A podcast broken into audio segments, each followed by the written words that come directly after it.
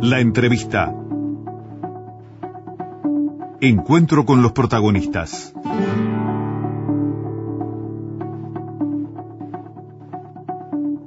Nos acompaña el diputado del espacio 609, Movimiento de Participación Popular, Alejandro Sánchez.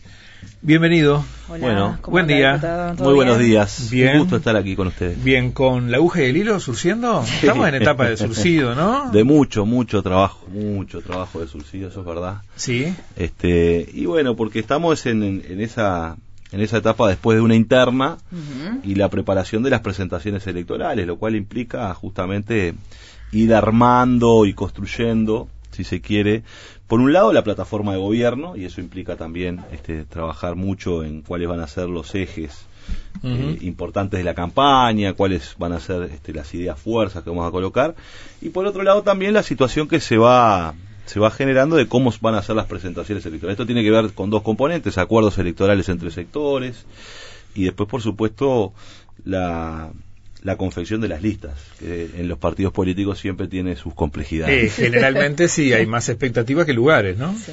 Sí, siempre las expectativas son mayores Me siempre. refiero a expectativas personales. No, claro, por eso te digo Claro. siempre. Expectativas personales y grupales, siempre. Sí, sí, sí. Y sí. usted, Sánchez, ya está acompañando a Daniel Martínez, al candidato. Lo vimos, por ejemplo, participando en la reunión con Fernando Amado. Sí, este, yo me integraba al comando de Martínez, Bien. este, donde se han integrado otros compañeros también, de cara a lo que va a ser este, la campaña. Y una de las tareas que, que veníamos trabajando de hacía mucho tiempo, este, y yo estoy convencido de eso, era la necesidad de que el Frente buscara de alguna manera generar un espacio para que, primero, partir de la base de que el progresismo no es patrimonio del Frente Amplio, sino que existen sectores, personas progresistas en otros partidos, que naturalmente la victoria de, de- de las últimas elecciones internas demuestra de que el progresismo en los partidos tradicionales tiene poco espacio.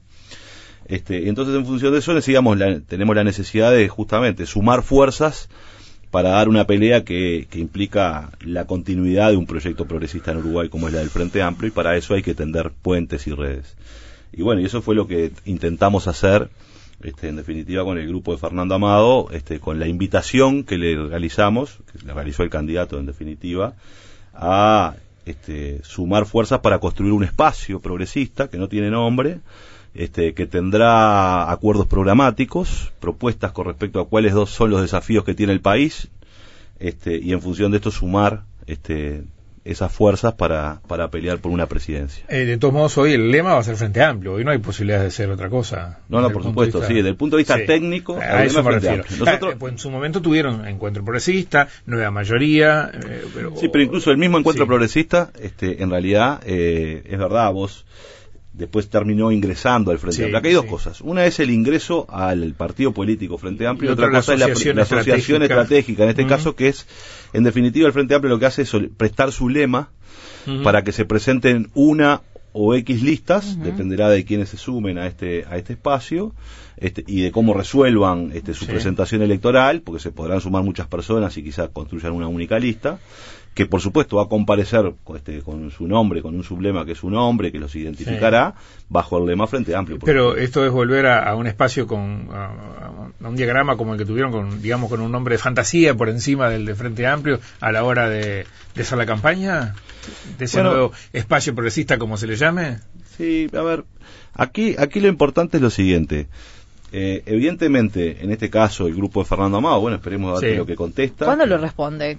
Bueno, Martes dijo, en teoría mañana mañana. actividades. Mañana. En teoría mañana. tienen un, un- Bien. un tiene una asamblea, Sí, este, y estuvieron trabajando en su, en su grupo político.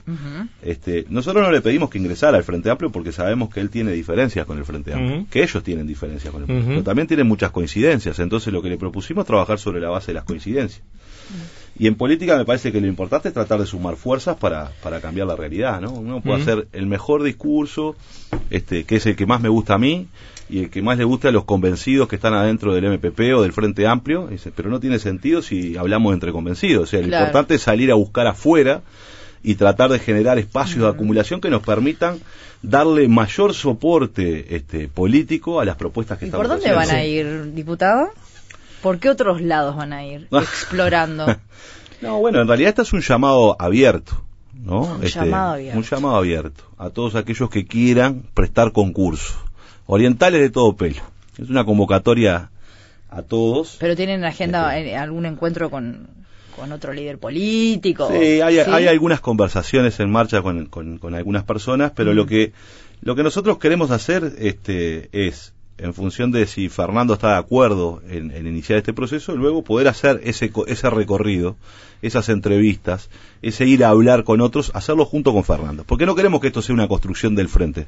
Efectivamente, lo que queremos es que el frente, junto con otros, construya un espacio nuevo. Ahora, en esta etapa en la que estamos, eh, los espacios para, para nuevos sectores parecen extremadamente reducidos, salvo el de Fernando Amado como espacio, no se me ocurre otro que esté hoy a descubierto fuera un lema. Quizás sí figuras individualmente, puede ir más por ahí. Bueno, bueno, claro, porque ahí lo que tenés es, una vez que las listas se- y las personas se presentan en una Claro. interna, luego no pueden competir. Claro, migrar Este, de un partido a otro en migrar esta etapa es imposible. sí. No se puede. Pero el, nuestro camino es un camino un poco más amplio, porque Mm. nosotros vamos a, a buscar, vamos al encuentro de actores sociales, vamos al encuentro Mm. de generar eh, efectivamente un frente social mucho más amplio, progresista, para enfrentar lo que nosotros entendemos que es una gran alianza conservadora este, que tiene un arco multicolor de partidos y de candidatos, que lo que el único objetivo es sacar al Frente Amplio del gobierno para aplicar una serie de medidas que, a nuestro juicio, están siendo bastante perjudiciales en la región.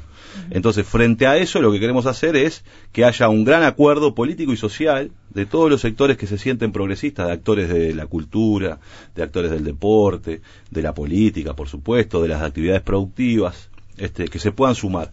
Y no necesariamente va a ser un espacio que este, busca una representación política en el Parlamento. Es decir, el espacio que estamos construyendo es un espacio más bien de carácter programático, de empujar ideas, de cuáles nos parece que son necesarias este, llevar adelante en el país, y seguramente se sumen actores que no estén en una lista, que no les interesa estar en una lista, pero sí les interesa, sí, pero sí les interesa Bien. defender esas ideas y esas propuestas para el Uruguay. Sí, eh, es una cuestión de, de reforzar marca, de, de poner identidad desde el punto de vista de nombres que tengan cierto prestigio. Sí, de- pero ah, más, más que eso es de reforzar algunas ideas básicas, como por ejemplo que es necesario trabajar, va- vamos a poner dos ejemplos. Sí. Sí. Que el Uruguay necesita, por ejemplo, tener, este, si necesita tener un shock, es un shock de inversión, no un shock de austeridad.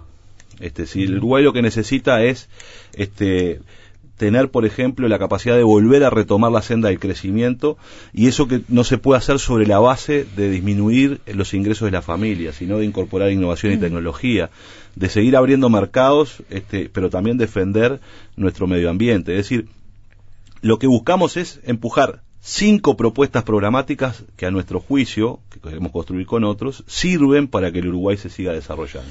Eh, Y parte de la base sí. también, permitime esto porque es Sí, un espacio sí. también de esa naturaleza, en donde ese espacio, por supuesto, tiene coincidencias con el frente y tiene críticas. Es para ser mejores todos, Mm. porque el frente también ha cometido errores en estos 15 años y forma parte de ese proceso también cometer. Eh, Este, esta es una forma justamente de decir, bueno, en estos 15 años podíamos haber tenido una mayor capacidad de convocar a otros sectores para construir y desarrollar algunas políticas en el país, no lo hicimos, gobernamos solo con nuestros votos, bueno, también es una señal en ese sentido de que el frente está mirando de otra manera las cosas. Eh, el- el- ese proceso de acumulación e invitar gente de otros partidos, bueno, ha sido histórico en la, que- desde la creación del Frente Amplio para acá. De esa forma ha crecido, evidentemente. Fue la esencia del Frente Claro, Amplio, ¿no? Exacto, sí, y podemos hablar, yo que sé, más próximo un Sarabia, más lejos un Bayán, Mm. que a veces eran figuras con cierto prestigio, reconocida adhesión a otra fuerza política, pero sin tan, sin, sin hablar de caudal electoral importante. Capaz que lo de Amado hoy también es por ahí.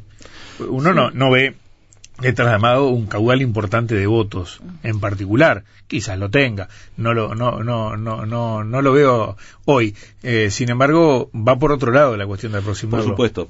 Este, a ver, acá hay varias cosas, ¿no? Esto, esto primero no va a ser una, no, no es un espacio en contra de nadie, ¿no? Primero. Segundo, no es un espacio con calculadora electoral. Es un espacio de convicción, de convicción de que hay un conjunto de personas, de actores, de, de espacios políticos que coincidimos en muchos temas y que no tenemos por qué estar separados. Difícil que se lo crean, diputado, con todo respeto. ¿Por qué? Que no es con cálculo electoral en este Y no, momento. y el cálculo electoral está presente No, si no, pero si no lo hubiéramos diciendo- hecho hace dos años Claro, ¿no? no estoy diciendo, no, Sí. no, lo que estoy diciendo es con cálculo electoral, es decir, Sí. lo que estoy diciendo es a ver cuántos votos trae Fernando Amado y Mm. por eso yo me acerco a él. No, no, Mm. Ese es el cálculo electoral. Por supuesto que estamos en una elección, Claro. por supuesto que vamos a tratar de competir, por supuesto. Ahora, lo cierto es que en definitiva, después de 15 años de gobierno, el Frente Amplio comienza a generar un proceso de acumulación política, donde suma a otros actores que no, no fue la tónica de estos últimos 15 años. Y eso yo creo que le hace muy bien al frente y le hace muy bien al Y sistema. con corrimientos, porque Carolina Cose da esta señal de acercarse al Partido Comunista que el MPP, ¿cómo lo tomó? Bueno, va- varias cosas. Primero, Mm. este, nosotros no nos arrepentimos de haber tomado las decisiones que tomamos en el pasado, en este caso, acompañar a Sí. Carolina a la presidencia. Este, y si se quiere, nuestro acuerdo era hasta el 30 de junio, ¿no? Porque nosotros estábamos empujando una candidata a la presidenta, a la presidencia, creíamos que teníamos razones de por qué apoyar en ese sentido a la única candidata mujer, entre otras razones, este, y bueno, y salió segunda, no, no ganó. Sí, todo se a pensar igual que iba a seguir vinculada al MPP. Sí, este, eso podría ser una lógica. Este, dentro de la lógica política podría ser natural pensar de que las listas que estuvieron acompañando la candidatura de Carolina, no solo el MPP, las listas, hay muchos más sectores, Sí, sí. además del sector que se creó en definitiva, que fue La lista amplia. la lista amplia, también había otros sectores, era de esperar la posibilidad de que este, ciertas coincidencias programáticas podían llevar a que eso, ese, ese espacio continuara como un espacio político y se presentara hacia octubre Exacto. con determinadas ¿Y características. por qué no fue así? ¿Fue decisión personal de Carolina Cose? Sí, ¿Sí? sí, esto fue una decisión de Carolina. ¿No que- hubo charla previa con ustedes? No, nosotros tuvimos una muy buena reunión ¿Sí? en el Ejecutivo del MPP con Carolina Cose, donde le planteábamos justamente la, la eventualidad de generar, primero la convicción de que la lista amplia tenía que continuar hacia octubre, este, y que sería muy bueno que ella encabezara, o sea, justamente ese espacio, y que si la lista amplia lograba generar este, junto con las otras listas más pequeñas, este, una única lista, sería muy bueno, y que eso podía estar en el marco de un sublema con nosotros, y a su vez la posibilidad de explorar algún reaseguro como se dice comúnmente, en la lista 609. Esto es, si, Hmm. si el encabezar la lista amplia no le permitía llegar al Senado a Carolina Cose, bueno, que pudiera ocupar el Senado este, por la lista 609. Esto es algo Bien. muy común y es una tradición en nuestro sector. sí, de hecho, sí. en la elección pasada, Marcos Carámbula iba a la lista 609 también por si no salía con la lista 1001. Ah, y, y él- y él lo- Este. y- y ella les dijo ahí que no, que no, no- que iba a ir por no, otro no, camino. no. Ella dijo que podía estar, que le parecía interesante y que iba a hablar con las listas. Este, y bueno, y después nos enteramos el día sábado, y eso es Sí. así, y que iba a haber una conferencia de prensa donde anunciaba este acuerdo. Ah, este, se enteraron por la el que prensa. había- no, no, No. Ella llamó por teléfono a Ajá. Lucía Topolansky. Lo dijo en su conferencia de prensa. Sí. Este, Bien. El día sábado llama a Lucía Topolansky y le dice que bueno, que el Partido Comunista le ha ofrecido Bien. el segundo lugar de la lista 1001 y, Y que ella le iba a aceptar. Mm. A lo cual Lucía lo que le dijo es, bueno, bien, o sea, si esa es tu decisión, me parece bárbaro, hacelo y seguí adelante. Este, entonces, ella no tiene ningún compromiso para con nosotros, o sea, no, no tiene ninguna obligación para con nosotros. Claro, naturalmente, la gente puede preguntarse por qué se da esa situación. Bueno, esa no la tengo que responder yo porque la decisión la tomó Carolina Cose, en este caso, Bien. este, y luego han, han llevado adelante determinados acuerdos que todavía no se sabe, yo no, no quiero contestar sobre esto, pero no se sabe bien cómo va a ser ese acuerdo, ¿no? Si eso es una lista calcada, porque claramente el Partido Comunista está buscando fortalecer su Senado. Es más, se Sí. reunió con ustedes también, claramente, ¿no? Sí, sí, tenemos una, Ah, tuvimos sí, una buena sí. reunión con el partido en donde ellos nos transmiten justamente que este ellos quieren fortalecer su Senado porque quieren aumentar su representación parlamentaria, lo cual me parece que es natural y está Claro, muy bien. claro. Y además, ellos sienten que en esta campaña interna, en estas últimas elecciones, Andrade ha concitado cierto este, respaldo Y que nos hace este- sentir claro. Que pueden aumentar en su caudal electoral y por tanto buscar una mayor representación Sí. y lo que están buscando es eso. En el, en el sistema uruguayo hay dos formas de, si se quiere, de acumular, porque se acumula votos al Senado por lo medio de un sublema. Esto básicamente, para hablar mal y pronto, es que hace que, el- que la banca de un senador cueste menos votos cuando no está dentro de un sublema. O la otra forma, que es la que está ensayando el partido, es la de este, acumulación por identidad. Esto es, hay muchas listas a diputados y una única lista al Senado calcada en todas esas listas. Entonces todas las listas a diputados Claro, trabajan para ese Senado. Claro. Esa parece ser que es la estrategia que, que ellos entienden y por eso han trabajado sobre esta base. Que no es sencillo armar el 1, 2, 3 de una lista de ese tipo donde No, tenga si, varios si es sectores. calcada es igual. Eso quiere no, no, decir. no, pero está bien, pero justamente, a ver, que todos aquellos sectores que están Ah, sí, aliados claro. a esas listas a diputados converjan Ah, sí, en sí. un embudo chiquitito donde Ah, va bueno. 1, 2, 3, 4 al Senado. a Está bien, pero dentro de la estrategia del partido Sí. para fortalecer su Senado Ah. es, es una estrategia ver, darle, correcta. darle un número 2 a COSE en esa lista implica que muchos comunistas quedaron detrás. A eso me refiero. Sí, por supuesto, pero también va a implicar que la gente de lista amplia tenga que votar como primero a Oscar Andrade, Andrade. no a Carolina. Eh, es un Exacto. acuerdo. Sí, sí, ¿No? sí, es un ida y vuelta. Claro, pero acá lo estamos o sea, pensando la- con, con COSE, que es un sector emergente, más pequeño y Mm. demás. Pero cuando uno piensa, por ejemplo, en, en acuerdos más amplios, acuerdo de MPP-PSU, Sí. eh, también podría ser una lista clicada, parece imposible. No, no, Claro. no, no. Ahí estamos No, hablando cosas distintas. No, nosotros generalmente hemos hecho, acá hay dos cosas, hay acuerdos electorales, que implica simplemente un sublema para sumar votos, y nosotros a esos acuerdos electorales generalmente le hemos incluido, este, por desviación profesional, podemos decirlo de alguna manera, este, le hemos incluido acuerdos programáticos. Esto es, bueno, si vamos a sumar votos es porque queremos empujar determinadas ideas en común Ujú. en el futuro, o, o en la propia campaña o en el futuro. Este, pero bueno, todavía esto no está cerrado en realidad en un posible acuerdo entre el MPP y el, y el Partido Comunista, si es que se da en esta etapa. Lo que sí nosotros le hemos manifestado al partido, este, y, y lo digo digamos con, con claridad y, y me consta que lo que ellos han transmitido que no es su idea, es que a nosotros nos preocupa la idea de que se instale la, la- la construcción de la Fórmula B.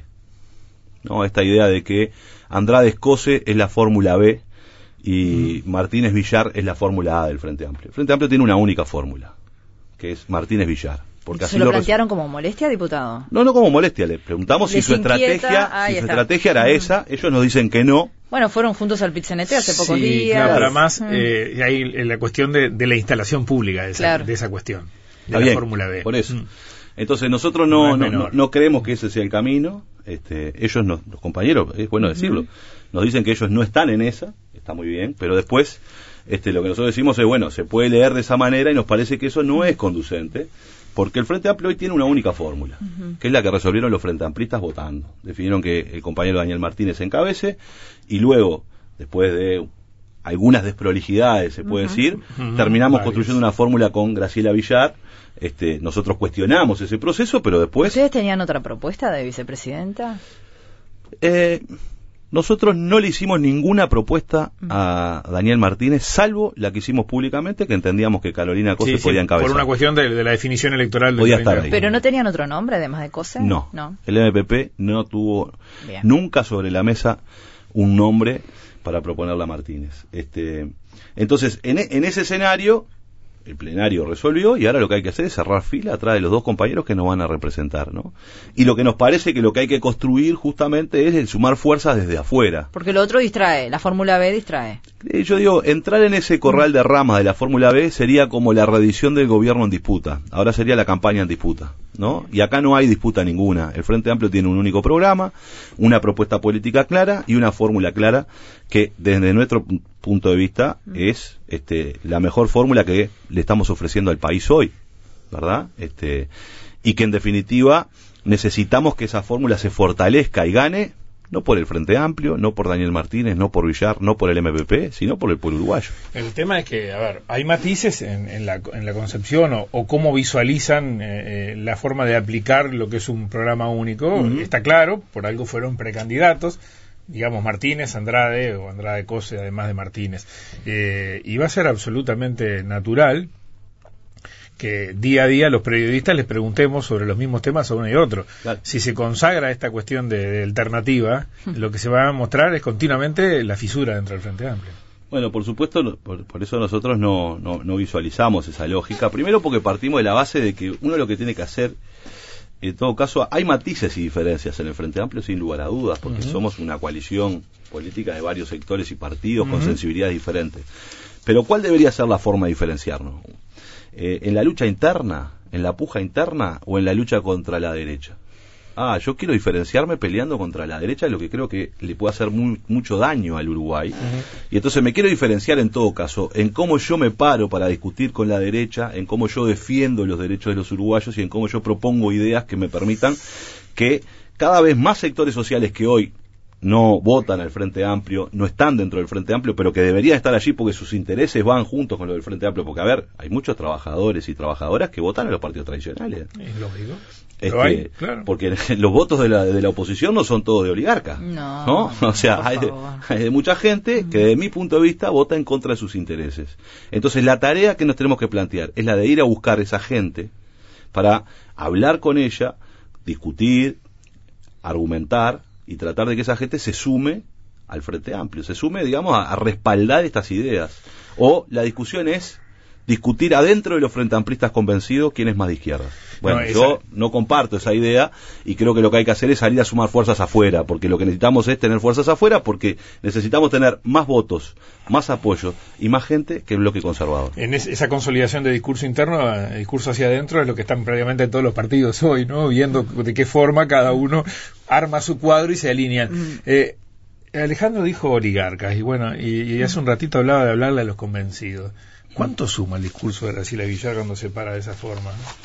Bueno, está bien, pero lo cierto es que aquí hay, hay- aquí hay cosas bien básicas, ¿no? Por supuesto que la, la palabra oligarquía está, diría yo, desde los orígenes de la fundación de la izquierda, ¿no? Claro, pero además lo, lo dije, lo dije como algo simbólico, No. pero porque además no fue solo ese concepto, fueron varios que mostraron ese discurso más de barricada y de vuelta, hablándole a los convencidos, usando las palabras. porque, porque bueno, uno tiene que hablarle a los, a, los- a- a quienes militan, a quienes están dentro del Frente Amplio, pero también es obvio de que los, los caminos que estamos proponiendo y las propuestas que estamos proponiendo van mucho más allá que, los que los intereses de, del núcleo más reducido y más duro de la izquierda uruguaya. Por eso, ¿cuánto ¿no? suman discursos como ese? Bueno, no sé, creo que todo suma. Porque ¿Sí? en realidad, sí, porque yo creo que no hay que ocultar lo que pensamos en definitiva. Es decir, yo me siento una persona de izquierda, que cree que el capitalismo es el sistema más desigual que ha construido la humanidad. Es el sistema más desigual. Ahora, el problema es que porque yo crea eso no va a cambiar. Entonces, eh, lo que yo trabajo es para tratar de generar las condiciones para que, en definitiva, en este país que vive en el tercer mundo, que están dentro del sistema capitalista, pueda mejorar el acceso a la educación, a la salud, a la vivienda, a la alimentación de las personas que viven aquí. Entonces, pero me parece que no, no, no se trata de ocultar lo que uno piensa en términos más profundos, ¿no? Este, pero el Frente Amplio no está planteando el socialismo, nunca lo planteó el Frente Amplio del socialismo. Y eso es importante asumirlo, porque el Frente Amplio es una fuerza de una coalición de partidos políticos en donde nunca se planteó ser socialista. Sí hay sectores y personas que integran el Frente Sí. Amplio que plantean el socialismo como horizonte, Lo pero hay otros que no. muchas veces, sí. Entonces, Tenemos que hacer la pausa, ¿no? esa es la lógica, me parece, con la que tenemos que construir en un momento de muchas dificultades. Venimos enseguida, ¿sí? Dale. Seguimos conversando con el diputado Alejandro Sánchez. Eh, ¿Qué implica ser parte del comando? ¿Qué, qué- qué- A ver, eh, arman un cuadro en alrededor de Daniel Martínez con representantes de distintos sectores, uno va viendo los nombres y hay más o menos este, un jugador de cada equipo, es casi una, una suerte de selección. ¿Y qué, qué, qué cuestión? Lo que hay es eh, sumar desde, desde la impronta de cada de cada sector, controlar desde cada sector para qué lado va el candidato. ¿Cómo es? A ver. No, a ver, eh, nosotros vamos a tener una reunión hoy. Este, yo he tenido Sí. algunos encuentros y algunas conversaciones con Daniel y con, con Sí. otros integrantes también de, de- del comando. Este, yo creo que la, la tarea básicamente es, uno tiene el programa, que lo, lo discutimos y lo, lo aprobamos todos los frente amplistas y las frente amplistas. Pero el programa es un mamotreto bastante grande que habla de todas las áreas de política en el país. ¿No? Este, entonces uno no hace campaña electoral con un, un programa que tiene 280 páginas, ¿no? Donde tiene cada, para cada tema, que por supuesto todos los temas son importantes, Sí. pero para cada tema tiene algunas medidas. Uno lo que trata de construir es, dentro de ese programa, cuáles son los Sí. cinco o seis pilares que son las ideas fuerza, ¿no? Que se tienen que traducir en un mensaje político, en un discurso político, en una propaganda y en, y en unas consignas que representan eso. ¿Qué es lo que vamos a hacer?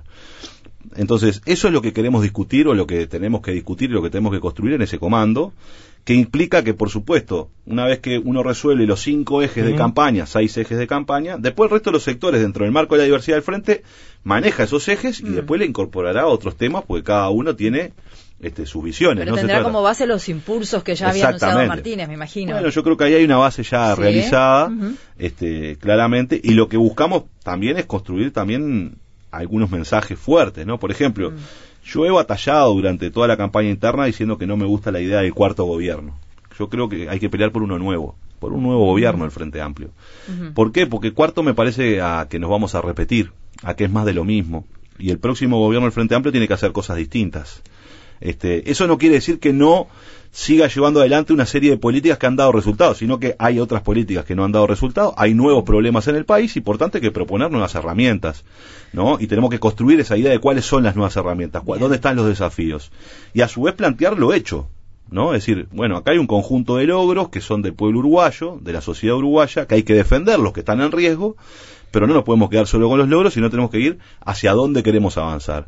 ¿Qué cosas más necesitamos en el país? ¿Qué cosas tenemos que garantizar en el Uruguay del futuro? ¿Y qué, con qué herramientas? Bueno, eso es lo que tenemos que tratar de armonizar, Sí. que lo que se llama claramente es, en definitiva, generalmente dice, bueno, está el programa y después está la plataforma de gobierno, ¿no? Que es la presentación electoral de un partido con el que va a recorrer todo el país y con el que deberíamos estar recorriendo el Uruguay ya lo antes posible, este, porque bueno, porque estamos a menos de, estamos a 90 y algo de días de, de una decisión muy importante para el destino del Uruguay y ya deberíamos de estar movilizándonos mucho más, pero bueno. ¿Mujica va a salir más fuerte en la campaña? ¿Le, le comentó algo?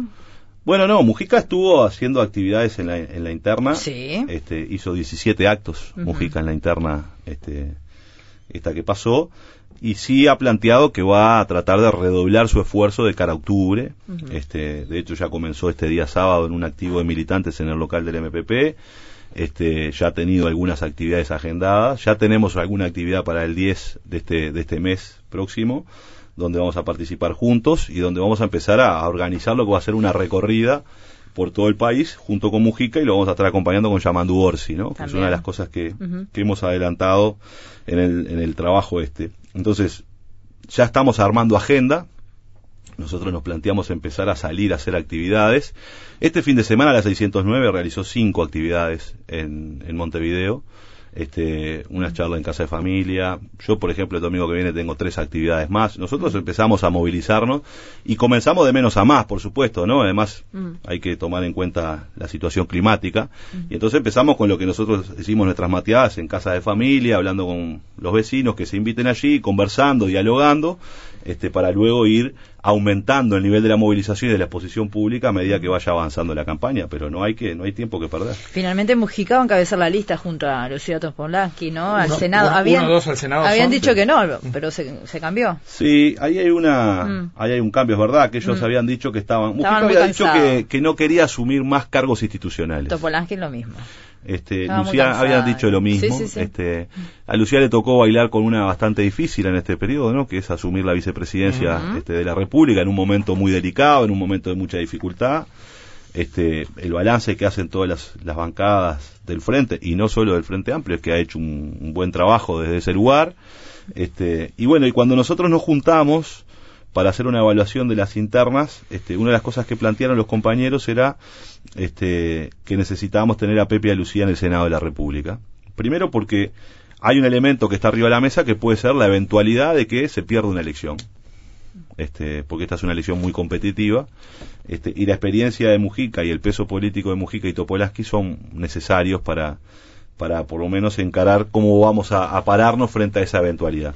Pero además de ganar el, el- el gobierno, el frente yo estoy convencido que va a ganar, este, no es que esté ganado, sino que tiene que salir a jugar el partido y sudar la camiseta para ganarlo, hablar con todo el mundo. Este, también era importante tener, por lo menos en los primeros años, la participación de Mujica y de, y de Lucía, porque en definitiva una de las cosas que se ha planteado también es que probablemente se pueda ganar las elecciones sin mayoría parlamentaria, ¿no? Y eso implica un ejercicio de diálogo, de construcción este, y de tendido de puentes que es importante tener a estos referentes para que den una mano en ese sentido. Eh, igual cuesta la reforma, la, la, la renovación, ¿no? Este, Mujica, eh, Topolansky, Astori, todos al Senado. Este, Sí, sí. Este, yo pienso, siempre he dicho lo mismo, ¿no? La renovación es recambio generacional, la necesidad del recambio generacional, esto es este, que haya nuevas generaciones, y también el- el- la renovación implica nuevas ideas, nuevas propuestas. Este, no es solo una cuestión de cédula.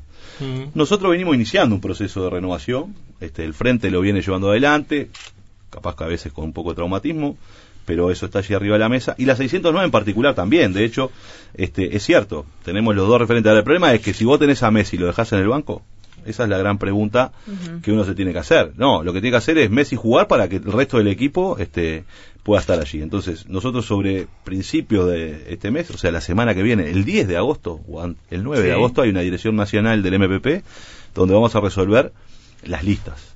En definitiva, es quién va a encabezar en qué departamento qué cosa y cómo se integra la lista al Senado. No va a yo- estar ahí ¿Eh? porque usted aspira a la intendencia. Yo soy candidato al Senado por ahora. Sí, pero eso no va a cambiar.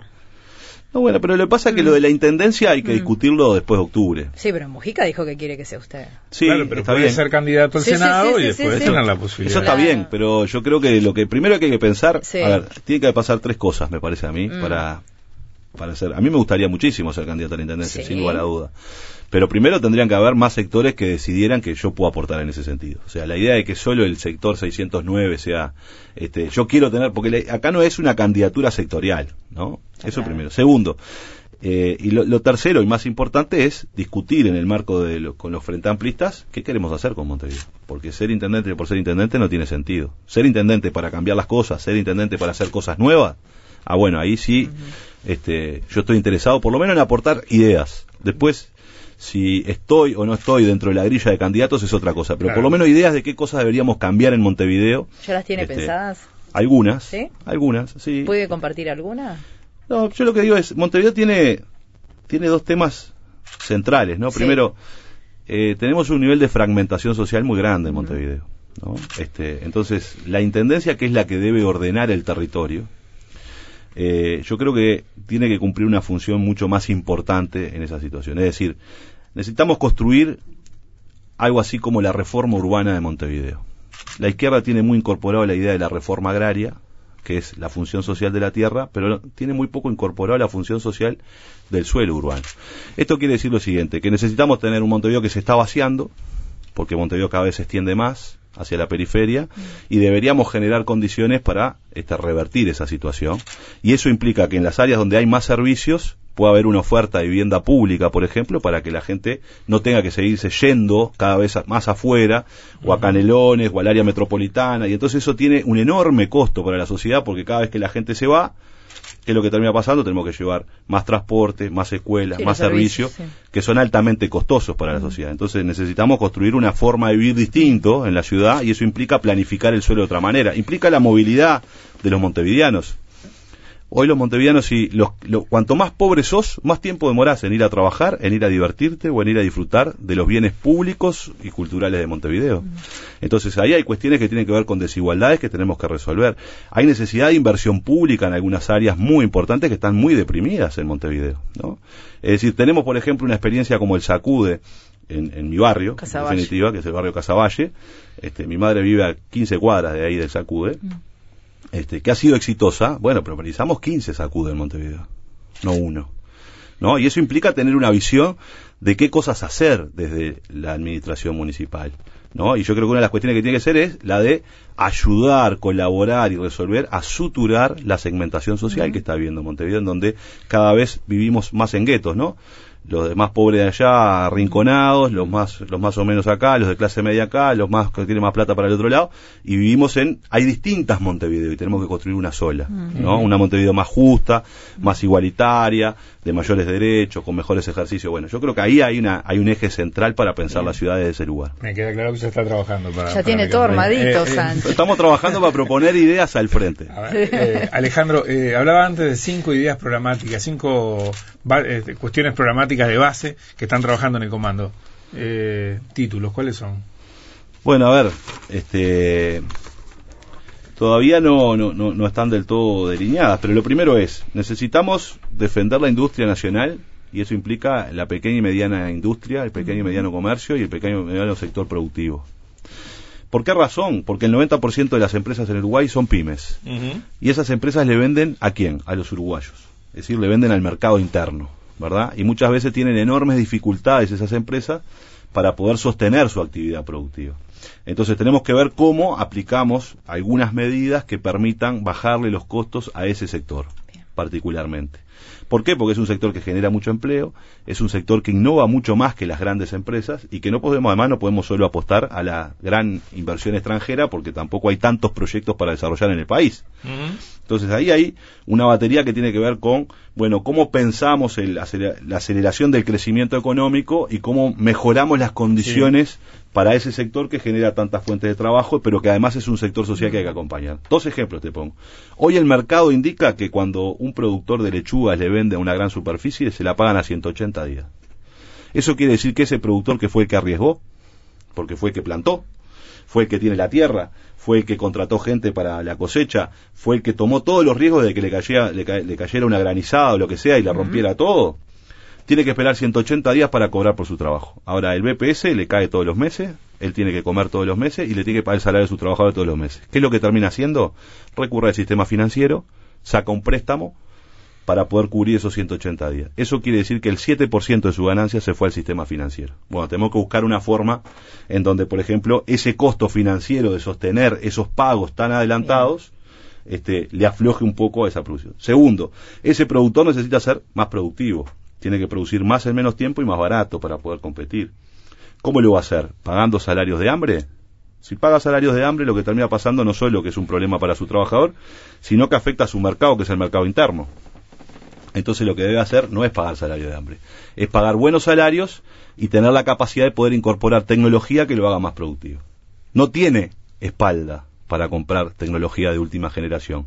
Bueno, hay que pensar cómo generamos políticas para que la pequeña y mediana producción tenga acceso a la tecnología, tenga acceso este, a la maquinaria que le permita ser más productivo, entonces que la variable no sea el salario de las personas, sino que la variable sea mejorar nuestras capacidades productivas, mejorar nuestra productividad y aumentar la producción. Bueno, eso es pensar justamente en un plan que implique el desarrollo del país y el acelerar, y acelerar el crecimiento económico del Uruguay. Por ahí va a ser uno de los énfasis. Ahí hay uno de los temas, Sí, sí, sí, uno de los tantos.